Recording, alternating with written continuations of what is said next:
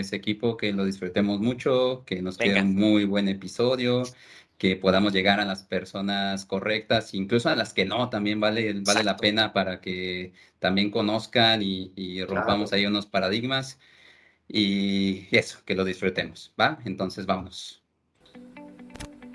Hola, ¿qué tal? Bienvenidos arquitectos empresariales a un capítulo más de su podcast Hablemos de Arquitectura Empresarial. Yo soy Carlos Montezuma y como siempre me acompaña Israel Tavares, el Usain Bolt de la arquitectura empresarial. ¿Cómo estás, Israel? Hola Charlie, bien contento amigo, como siempre por tener un episodio más de este podcast y sobre todo el día de hoy porque traemos un súper invitado. Tú te vas a dar cuenta por qué te estoy diciendo esto. Este, pues no sé si te parece que entramos directo a, presentar a nuestro invitado para aprovechar el tiempo y que más personas aprendan de esta hermosa práctica que a mí me, me súper encanta y estoy seguro que a él también. Me parece súper bien. ¿De quién se trata nuestro invitado, Isra? Claro que sí, Charlie. Pues mira, te cuento. Él es Diego Mauricio Silva Arias. Él es originario de Colombia, aunque actualmente radica en la ciudad de Quito, Ecuador, por temas profesionales. Eh, Diego tiene pues bastante experiencia en el mundo financiero, tiene pues ya más de 20 años trabajando en la eh, en el mundo de tecnología, particularmente en la industria financiera. Y bueno, él trabajó pues más de 15 años en uno de los bancos más importantes de Colombia, en Bancolombia, en Medellín.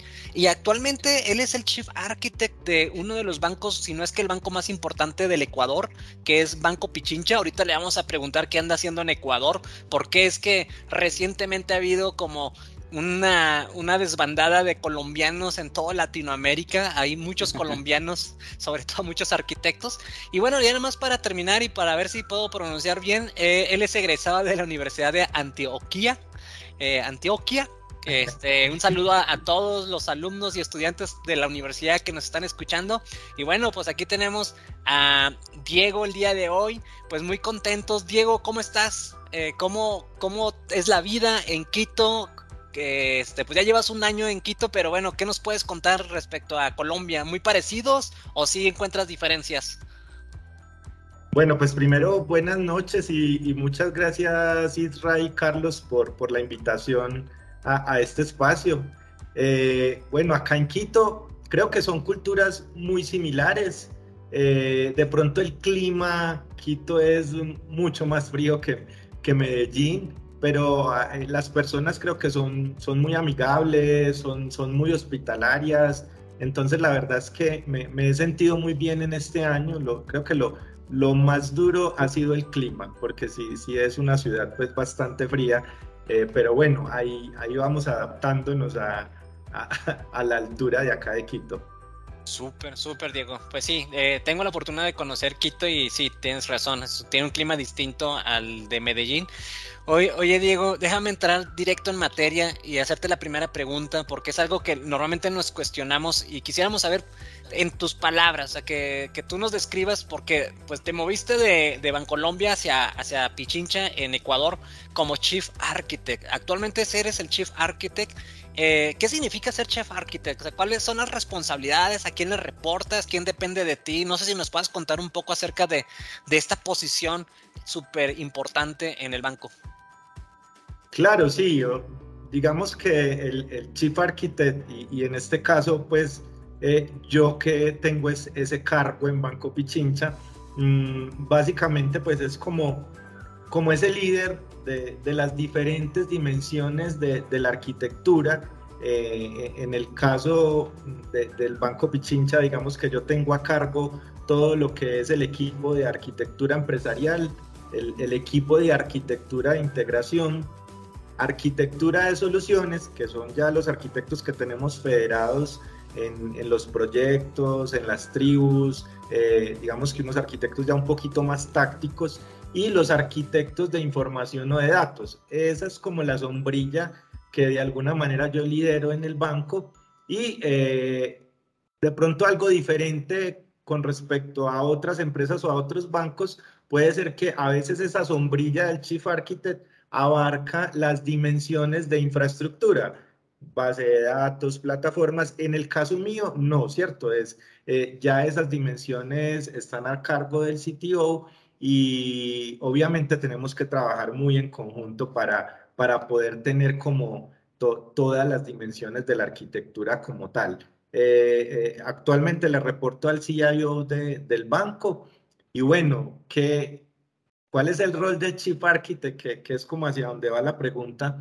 Yo, yo pienso que tiene una responsabilidad muy grande dentro de una compañía y, y es lograr tomar las mejores decisiones o las más adecuadas en términos de arquitectura. Y, cuando hablo de esas decisiones, son decisiones muy trascendentales, o sea, que, que, seguramente van a ser la base o del core de negocio o una capacidad transversal de la arquitectura. Entonces, eh, es una responsabilidad, es, es, es un honor poder empezar a conocer todo el ecosistema de la empresa y del banco en, en diferentes dimensiones. Y creo que es clave poder arroparse o estar acompañado de, grandes líderes, ¿cierto? De muy buenos arquitectos. Eh, yo creo que ahí está la clave, eh, porque eh, siento que en arquitectura es un poquito diferente porque no necesitamos esos líderes tan de administración, sino que necesitamos líderes que sean arquitectos, que tengan una trayectoria importante y, creo que así el, el, banco me ha dado como la oportunidad de, de, estar apoyado por grandes líderes en cada una de esas dimensiones. Eh, y eso hace pues que, la, que, que, sea un poquito más fácil la, la, tarea del Chief Architect, ¿cierto? Estar, estar arropado de unos muy buenos líderes y muy buenos arquitectos. Oye, Diego, y, y una pregunta creo que obligada. ¿Cómo podemos, porque creo que ahorita todos los arquitectos que, te están escuchando te estamos envidiando, ¿no? Todos quisiéramos tener tu posición, ¿no? O sea, todos, ah, quisiéramos ser chief architect de nuestra organización, pero ¿cómo es el camino para allá? O sea, este, eh, ciertos, ciertos caminos, a lo mejor certificaciones, a lo mejor sin entrar mucho en detalle, aunque ahorita te vamos a hacer preguntas de certificación, no, no es cierto. Pero ¿cuál es ese recorrido, ese paso que tuviste que dar para, para ser el, el jefe? Bueno, yo creo que es, eh, obviamente la experiencia e, es, muy importante, ¿cierto? Acá, eh, pues yo le agradezco mucho a, todo lo que aprendí en, en Bancolombia, porque allá estuve durante 15 años, de los cuales yo creo que el 80-90% fue en diferentes áreas de arquitectura. Entonces, allá tuve como la oportunidad de, de madurar ese perfil desde arquitecto de aplicaciones, arquitecto ya de solución, luego empecé en los primeros pinitos como arquitecto empresarial. Y cuando eres arquitecto empresarial, creo que ahí eh, es el punto de quiebre porque tienes la oportunidad eh, de, empezar a entender todas las dimensiones, la tecnología, los datos, los procesos, la misma integración. Eh, entonces, Creo que eso empieza a catapultar el perfil y el estar de pronto en diferentes dominios del negocio trabajando como, como arquitecto empresarial.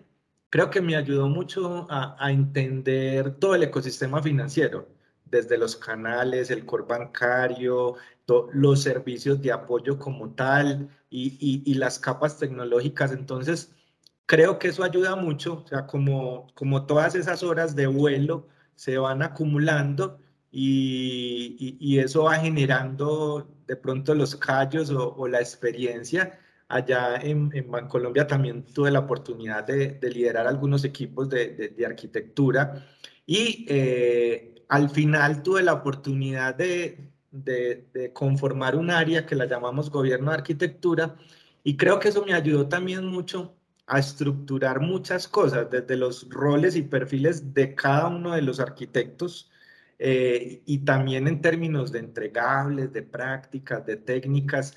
Y toda esa estructura creo que me ayudó pues a, tener como un buen nivel de madurez y, y, esa capacidad de, de liderar eh, un equipo ya más grande y pues tuve esa, esa oportunidad bonita de, de, que Banco Pichincha se fijó en mí y, y, me dio la oportunidad y bueno, siento que también en, en, este año y dos, tres meses eh, he aprendido demasiado acá, acá en el banco porque aunque venía de, de, un banco, en realidad son culturas diferentes, procesos diferentes, niveles de madurez muy diferentes también.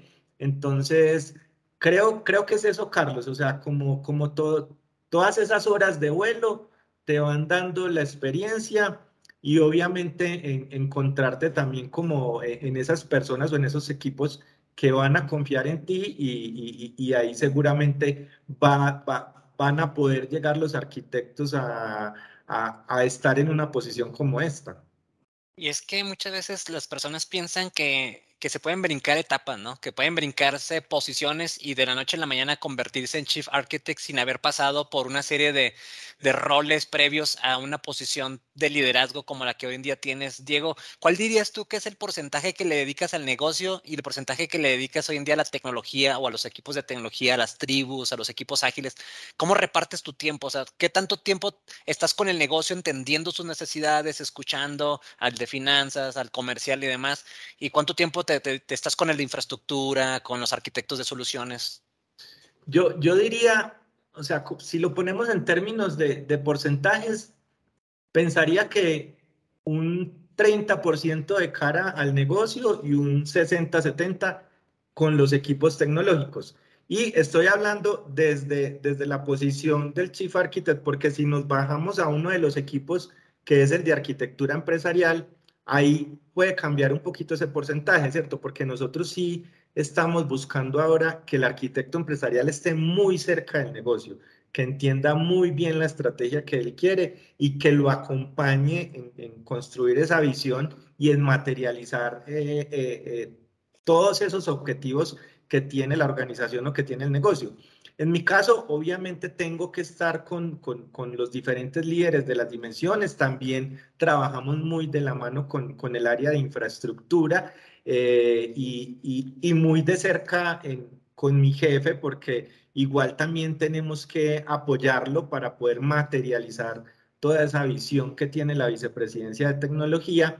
Eh, que igual estamos trabajando para el negocio, ¿cierto? Al final estamos trabajando para, para, para que la empresa logre sus objetivos en, en, el mediano y en el corto plazo, porque de pronto ya hablar del largo plazo ahora con post pandemia no, no, no es como, no es como muy, muy sano pensar muy a largo plazo.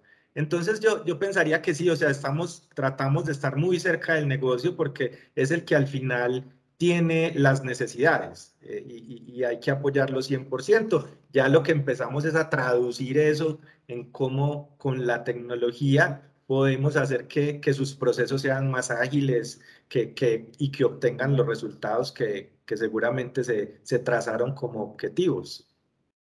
Correcto, digo. Y esto me hace pensar en una pregunta que ha sido muy recurrente en los últimos días, que, que me ha tocado principalmente con las áreas de, tecnología, este, de, infraestructura, incluso algunas de negocio, que me preguntan muy directamente y ahorita tenemos el beneficio que aquí te tenemos. Dicen, oye, ¿y qué entregables o qué es lo que le llevas a un chief?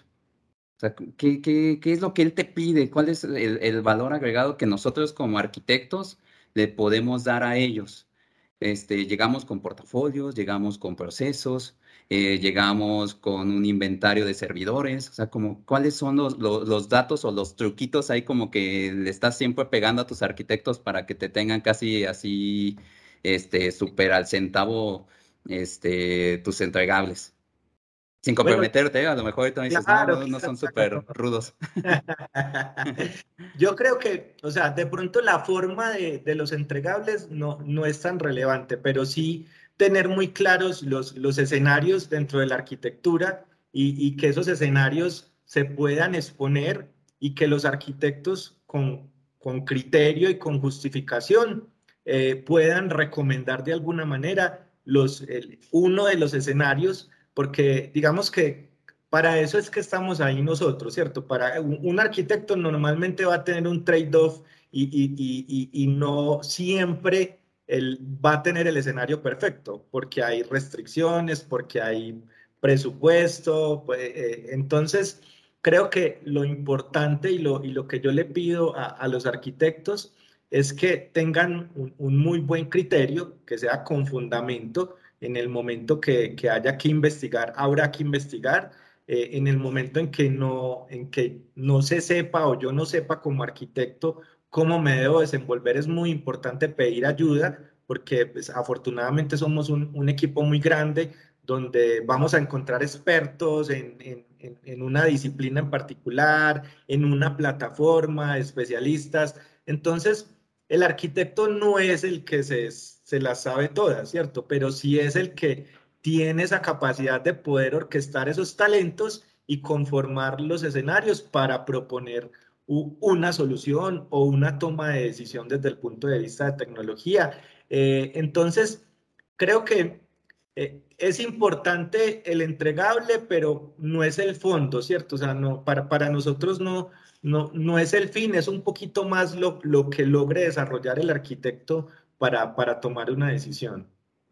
Oye, Diego, nos decía un paisano tuyo de, de, Bogotá, Jorge Villalobos, en el episodio número 9, 10 de este, de este podcast, que uno de los retos que tiene la Oficina de Arquitectura Empresarial es lograr influir al interior de las organizaciones en la toma de decisiones. Es decir, que no, ser, que no sirva simplemente como un área reactiva, sino que participe activamente en las, en las mesas de, de toma de decisiones.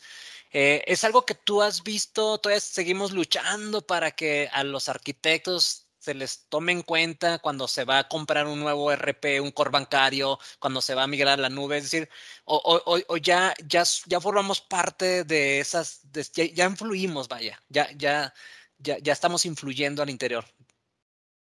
Total, yo, yo soy un convencido de eso y, creo que lo, que, que, lo hemos logrado como equipo. O sea, digamos que eh, hay algo, hay, hay, hay un punto muy importante y es que el arquitecto empresarial tiene que ser muy, muy buen comunicador. O sea, la comunicación es, es un factor clave ahí, ¿cierto? Y porque él debe tanto sentarse con el negocio y hablar en el lenguaje del negocio y además también sentarse con los técnicos y, y conversar en, ya en un contexto más técnico.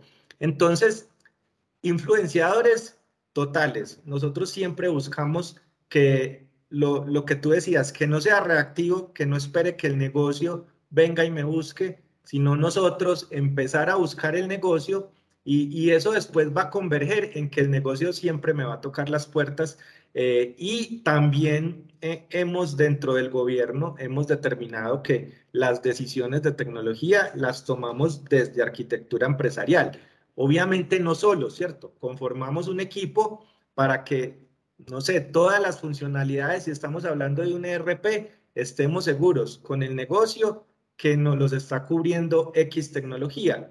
Y nosotros, obviamente ya con la práctica que tenemos, empezamos a machar eso con los procesos, con las plataformas tecnológicas y buscamos tomar la decisión más adecuada para la empresa, ¿cierto? Entonces, Creo que sí, o sea, tenemos que ser muy influenciadores de cara al negocio y, ser nosotros los responsables de, esas decisiones, obviamente trabajadas en equipo, ¿cierto? Dentro de, dentro de un proceso. Eh, jefe Diego, acabas de decir un tema que me gustó mucho, la comunicación, porque nos ha tocado hablar con muchos arquitectos que es que dice la página 10.1, sección 6 de TOGAF y de SACMAN y que según de acuerdo al metamodelo debes de hacer esta metasociación y, y o sea, así nos podemos ir mucho y luego así como de, ¿y él qué dijo? Entonces... Sí, sí, yo creo que, y creo, eso está cambiando también, pero creo que antes éramos muy puristas, sí, demasiado puristas muy apegados a la letra pequeñita del framework. Eh, yo me gusta ser un poquito más pragmático, ¿cierto? O sea, eh, obviamente el framework es una guía o los frameworks de industria son una guía, pero, pero me gusta materializarlo un poco más, me gustan más las técnicas porque, porque las técnicas me ayudan a, aterrizar y, y, me ayudan a tener diferentes variables que al final me van a apoyar la, la toma de una decisión.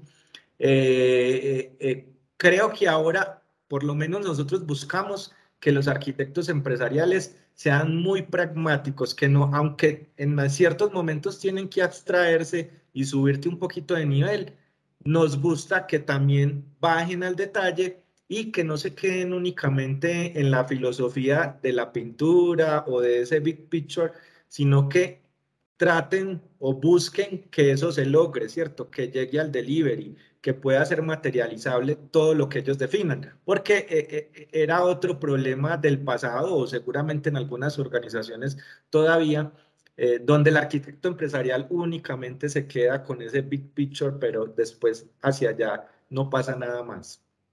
Y, recientemente, Diego, tal vez tú no te acordarás, pero yo me acuerdo que publicaste un artículo de los 10 principales errores de, dentro de la arquitectura empresarial y uno de los errores que mencionaba el artículo era justamente esta parte purista que tú decías, ¿no? Tratar de implementar frameworks de arquitectura empresarial con un sentido 100% puristas y no tener siempre un foco hacia la estrategia del negocio, sino que las herramientas tecnológicas sean las que dicten la estrategia, lo cual pues obviamente no es lo, más recomendable, ¿no? Que la tecnología sea la que te dicte la estrategia y no el negocio el que lo haga. Mm, yo sé que es fácil decirlo, pero es un reto. Es un reto, es un reto 100% de acuerdo.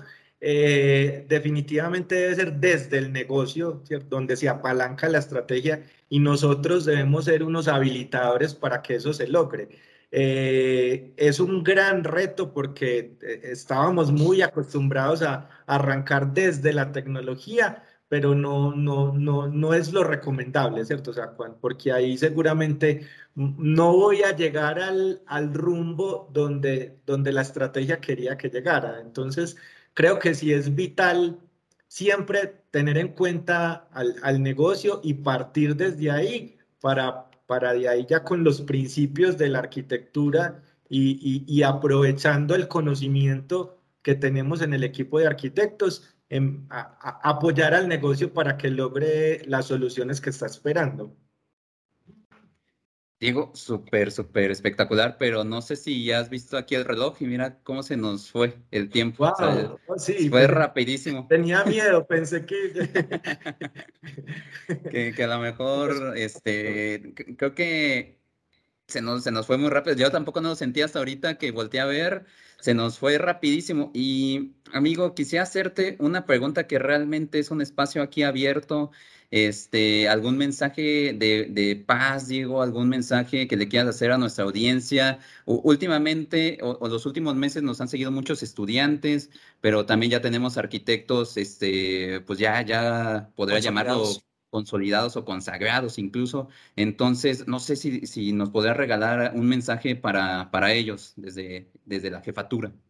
Bueno, pues yo, yo, yo pensaría eh, que, que crean mucho en, en, lo que quieren ser y a dónde quieren llegar, que sean ambiciosos, que tengan ambición. O sea, yo creo que eh, uno, como mi jefe dice, uno debe lanzar el, testigo que uno le lanza al perrito, lanzarlo más lejos desde donde, hasta donde el perro pueda llegar y, y eso es ser ambicioso. Entonces, crean mucho en lo que quieren ser, que seguramente a través de lo que vayan viviendo van a ir llegando a, ese ser que, quieren ser al final. Entonces es, creer en uno mismo que las cosas se van dando eh, y van llegando por el propio trabajo y por el propio esfuerzo. Nada va a llegar fácil, ¿cierto? La, eh, ese tema de, la suerte es, como muy debatible. Eh, todo llega con, con mi esfuerzo, con mi trabajo, con mi dedicación Obviamente siempre, siempre pensando en, hacerle el bien a las personas como principio y, seguro van a llegar a, la cúspide. Entonces hay, que tener ambición, ese es como el mensaje que yo les daría.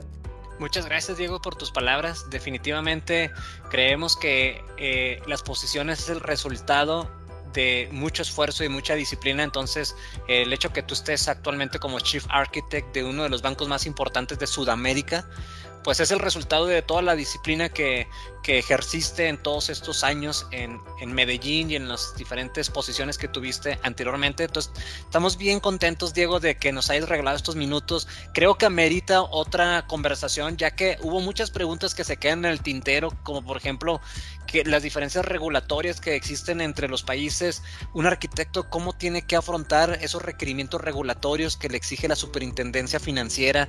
Eh, nos gustaría entender más si es posible, porque ha habido ocasiones que nos preguntan que si puede haber más de un chief architect eh, dentro de una organización o más bien es una posición como el director general, que nada más es un solo director te repito, hay muchas preguntas que de verdad se nos quedan en el tintero, pero la, intención es que eh, este primer episodio que grabamos contigo sirva simplemente como abrebocas de lo que se viene en un futuro, si no lo permites claramente, Diego, eh, seguir conversando contigo.